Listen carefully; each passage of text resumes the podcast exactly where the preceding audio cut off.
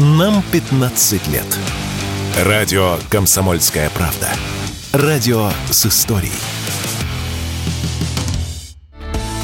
Российские регионы выступили за продление программы льготной ипотеки на новостройки под 8%. Об этом сообщили в 11 субъектах России. Среди них такие, например, как Томская, Курская, Иркутская, Брянская и Калужская области, а также Республика Мордовия и Приморский край. Некоторые субъекты даже обращались к федеральным властям по вопросу продления льготной ипотеки. Местные власти заявляют, что госпрограмма остается основным драйвером рынка недвижимости. Без нее небольшие застройщики могут разориться, оставив после себя недостроенные объекты. В Минфине сообщили, что готовы рассмотреть сохранение льгот в отдельных субъектах. Против продления госпрограмм выступают эксперты рынка недвижимости. В частности, об этом в разговоре с радио «Комсомольская правда» заявил почетный член Российской гильдии риэлторов Константин Апрелев. По его словам, сохранение льготной ипотеки приведет к новому увеличению цен на первичное жилье.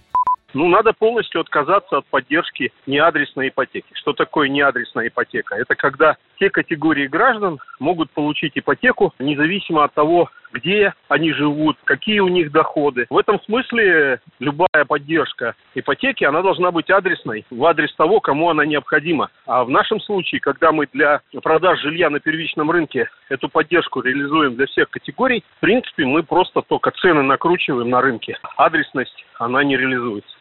Полная отмена льготной ипотеки сегодня будет чревата стагнацией строительной индустрии и смежных сфер экономики, а также падением продаж жилой недвижимости, заявила радио «Комсомольская правда» член Совета гильдии риэлторов Москвы Роман Вихлянцев. При этом он отметил, что продление госпрограммы только навредит рынку она настолько оторвалась сейчас от реального положения в экономике, что становится уже огромной нагрузкой для бюджета и выпадает вообще из рыночных реалий. При этом, если ее отменить сейчас, э, действительно правительство находится в таком шпагате. По сути говоря, зона строительства на 3-4 месяца рухнет, потому что количество сделок по оценкам там, самих застройщиков может упасть на порядок, то есть в 10 раз, а это смежные отрасли, это все может отразиться на экономике в виде эффекта так называемого домино. Поэтому, скорее всего, льготную ипотеку надо отменить, как только учетная ставка Центробанка опять уйдет э, к значениям около 8-9%. В январе 2024 года спрос на ипотеку резко упал. В этом году к фактору сезонности добавились и ужесточения на рынке ипотеки, такие как рост рыночных ставок, повышение первоначального взноса, сокращение размера кредита по льготной ипотеке, а также введение комиссий для застройщиков по льготным программам.